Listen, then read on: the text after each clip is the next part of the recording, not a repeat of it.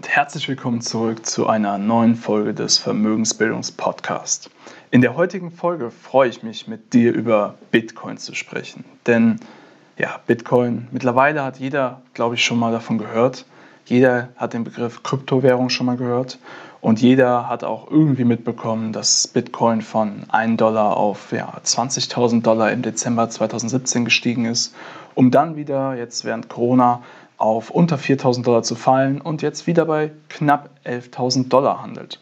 Also jeder hat diesen fulminanten Aufstieg und den fulminanten Crash und die ja, fulminante Erholung von Bitcoin irgendwo mitbekommen und hat sich deswegen bestimmt auch schon mal gefragt, soll ich in Bitcoin investieren? Doch bevor du diese Entscheidung triffst, solltest du erstmal verstehen, was eigentlich das Konzept von Bitcoin ist. Also warum oder was ist eigentlich Bitcoin? Warum wurde es erfunden und wie funktioniert Bitcoin? Und genau das möchte ich heute mit dir erörtern.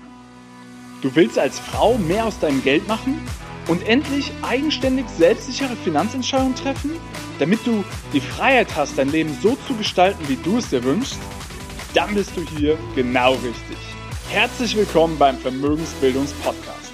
Mein Name ist Florian Winkenbach. Ich bin erfahrener Finanzexperte und unabhängiger Finanzcoach für Frauen. In diesem Podcast erhältst du umfangreiches Expertenwissen und viele wertvolle Tipps für das richtige Mindset, um finanziell erfolgreich zu werden, kostspielige Fehler zu vermeiden und von echten Erfahrungen direkt aus der Praxis zu profitieren.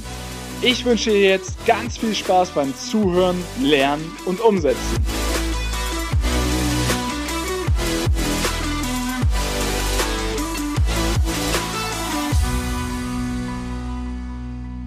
Ist Bitcoin?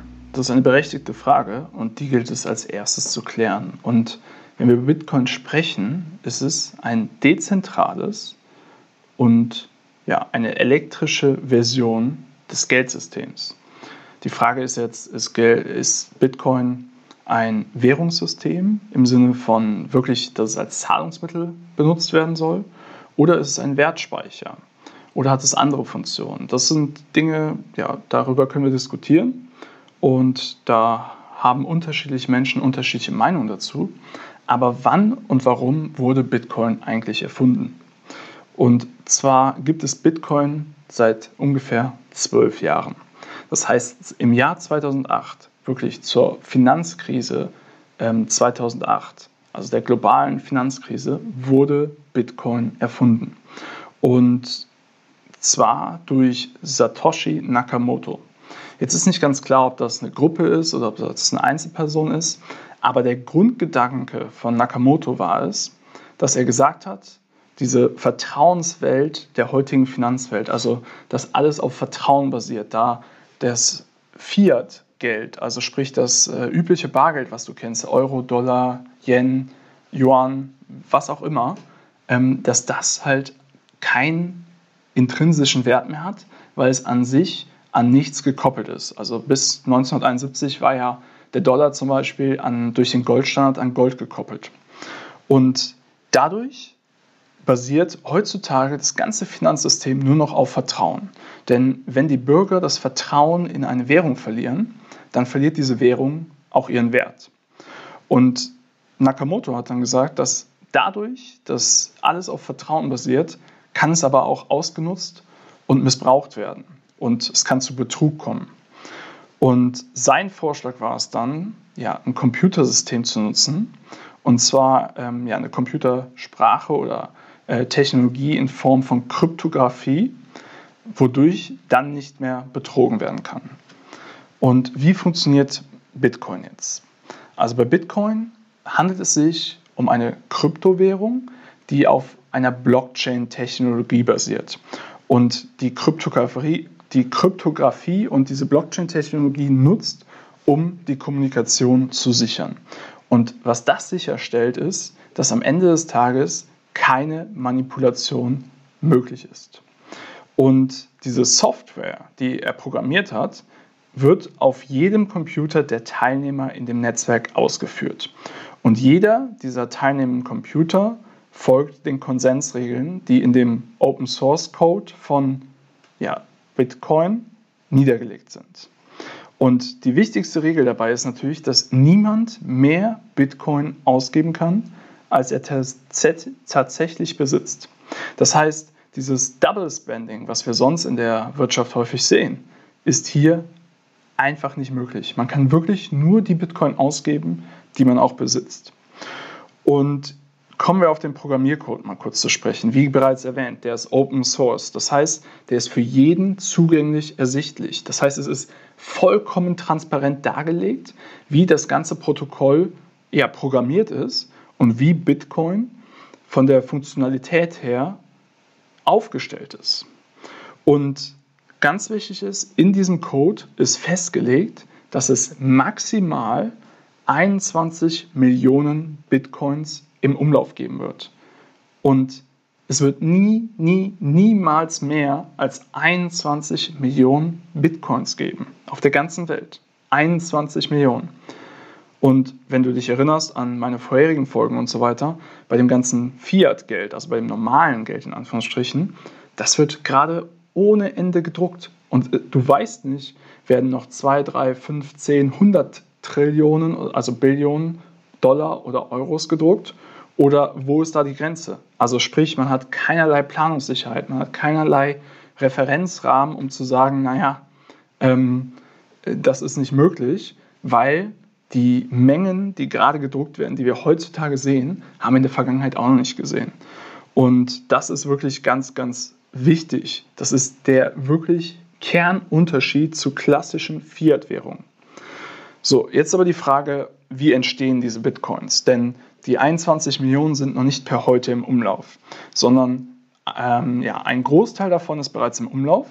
Aber weitere Bitcoins entstehen, indem sogenannte Miner ja, die Bitcoin-Transaktionen bestätigen. Was heißt das genau? Also das heißt, dass ja, wenn du jetzt eine Bitcoin kaufst, ich einen Bitcoin kaufe und so weiter, diese Transaktionen werden erstmal gesammelt. Und verschiedene Transaktionen werden dann zu sogenannten Blöcken zusammengefügt. Und diese Blöcke sind im ersten Schritt verschlüsselt. Und um diese Blöcke zu knacken, also zu meinen, müssen halt ja, sehr komplexe Rechenaufgaben gelöst werden. Und erst wenn dieser Block geknackt ist, dann werden die Transaktionen auch bestätigt. Und jetzt ist ganz wichtig, um diese Rechenaufgaben ähm, ja, zu knacken bzw. zu lösen und damit den Block zu knacken, bedarf es signifikanter Rechenleistung in Form von Serverkapazität, also Netzwerkkapazität. Und das bedeutet, dass das mit signifikanten Kosten verbunden ist. Und ganz wichtig ist der Aspekt, dass immer nur ein einziger Miner es schaffen kann, einen Block zu knacken. Und dafür erhält er eine Belohnung. Und diese Belohnung sind Bitcoins. Und durch diesen Prozess wird ja, die Anzahl an Bitcoins, die sich im Umlauf befindet, ganz nachhaltig und langsam und stetig erhöht. Und es ist auch ganz klar, wie hoch diese Belohnung ausfällt. Ähm, es gibt alle 210.000 Blöcke ein sogenanntes Halving. Da wird ähm, ja, die Belohnung für die Miner halbiert. Ich glaube zuletzt ähm, ja, von, ich meine, 13 Bitcoins auf jetzt 6,5 Bitcoins pro ähm, Block wurde im ja, Halving im Mai 2020 die Belohnung wieder halbiert. Und dadurch ähm, ja, ist es zwar eine leichte Inflation, aber eine zunehmend abnehmende Inflation, die in dem, in dem Bitcoin-System zugrunde liegt. Und diese Belohnung für die Miner, für deren Arbeit, das ist der Entstehungsprozess von neuen Bitcoins, bis irgendwann alle Bitcoins, also alle 21 Millionen Bitcoins im Umlauf sind und gemeint worden sind. Ganz wichtig für dich zu verstehen ist, dass alle Transaktionen in einem sogenannten Ledger gespeichert werden. Das heißt, es wird in einem ja, Transaktionsübersicht, in einer Transaktionsübersicht festgehalten, die Höhe an Bitcoins, die transferiert worden ist, und die Wallet-Nummer. Also sprich deine digitale Geldbörsennummer. Aber ansonsten ist es vollkommen privat, da die Namen nicht bekannt sind. Das heißt, du kannst zwar einsehen, welche Wallet an welche Wallet wie viel Bitcoin geschickt hast, aber du kannst nicht nachvollziehen, wer dahinter steht. Das heißt, Bitcoin kann als elektronisches Geld genutzt werden. Und dieses elektronische Geld hast du halt nicht in der Handtasche oder in deinem Portemonnaie, sondern wie gesagt in sogenannten Wallets wird es gespeichert. Das sind wie, ja, du kannst es wie digitale Geldbörsen ansehen. Und diese digitalen Geldbörsen kannst du entweder auf deinem Computer installieren oder auf deinem Smartphone. Und von dort aus kannst du deine Bitcoins verwalten. Und sie gehören tatsächlich dir.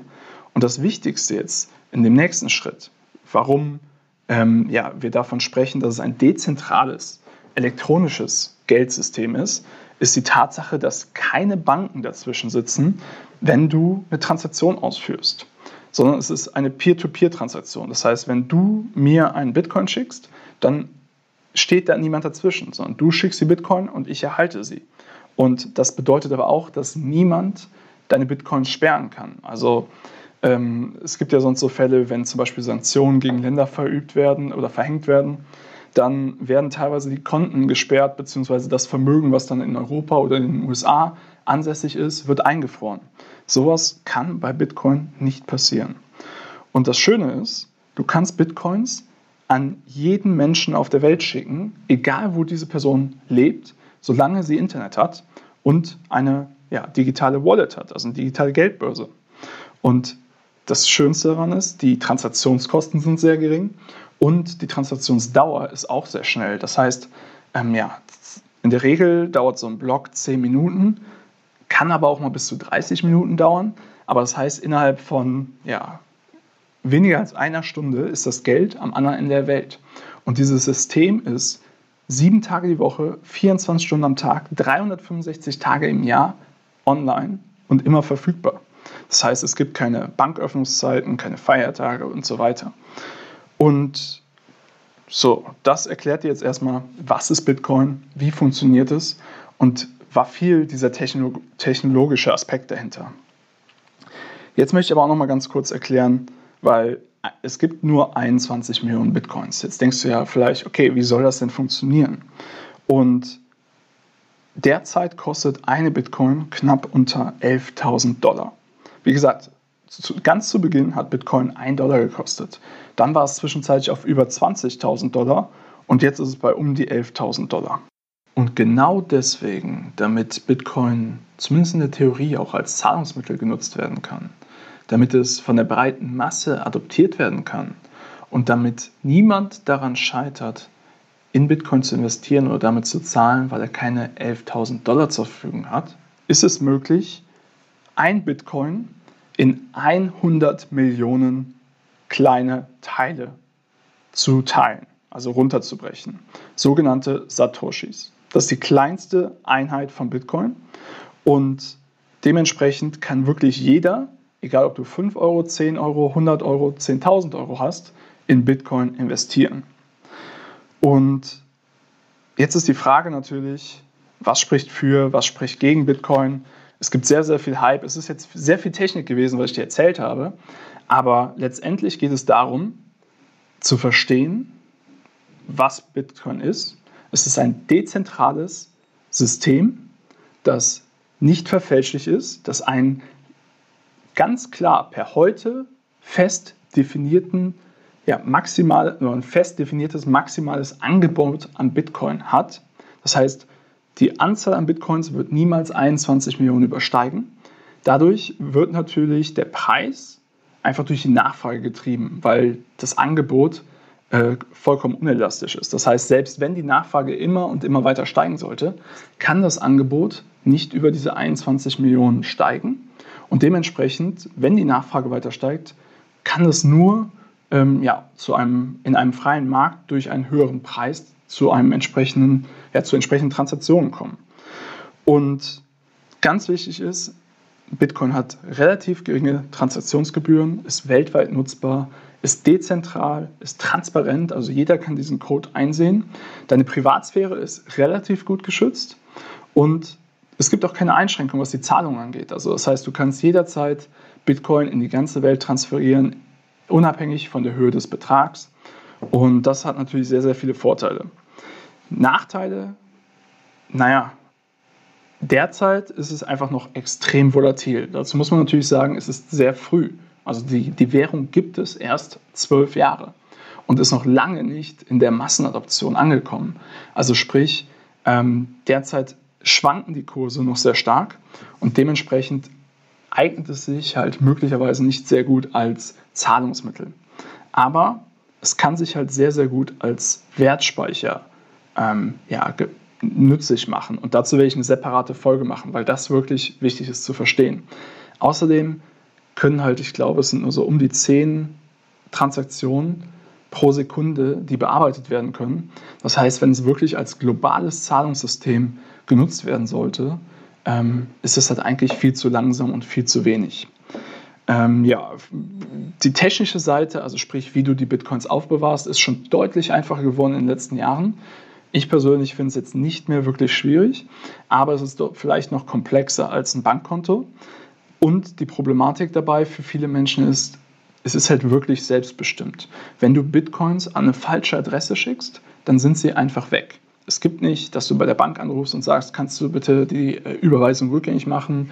Die Person hat mir das nicht geschickt oder ich habe aus Versehen Zahlendreher gehabt. Das gibt es nicht, sondern wenn du eine Transaktion bestätigst, dadurch, dass es ein dezentrales und kein zentrales System ist, gibt es keine Instanz, die einschreiten kann und eventuelle Fehler rückgängig machen kann. Und wie gesagt, bis jetzt ist Bitcoin halt noch nicht so weit akzeptiert. Das heißt nicht, dass es nicht kommen wird.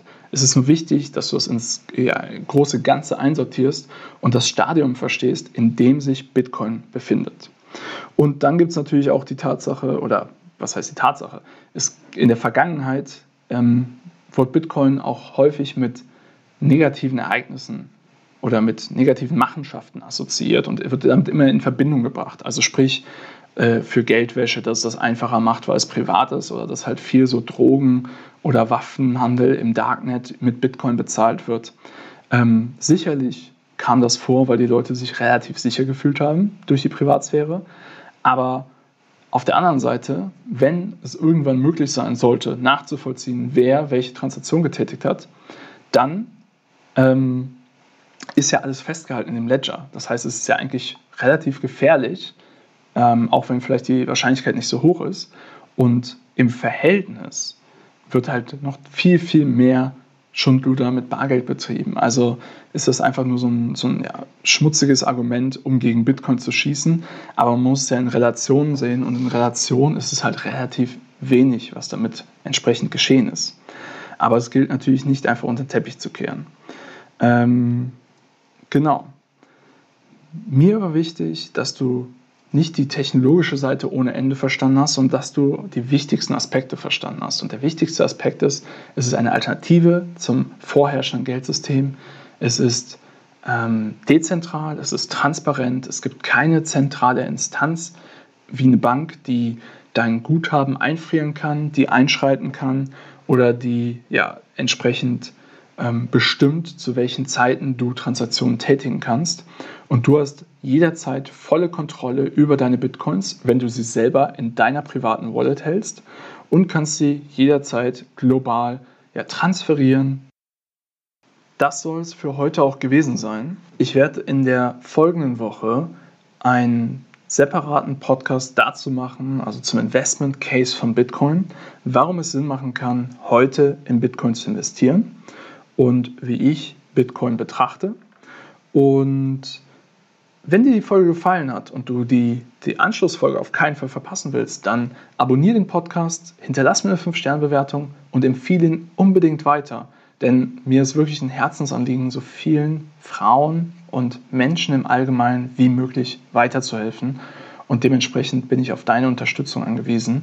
Und das ist mir wirklich eine absolute Herzensangelegenheit. Also vielen, vielen Dank im Vorhinein dafür, dass du den Podcast teilst, likest und weiterempfiehlst. Bis dahin, dein Florian.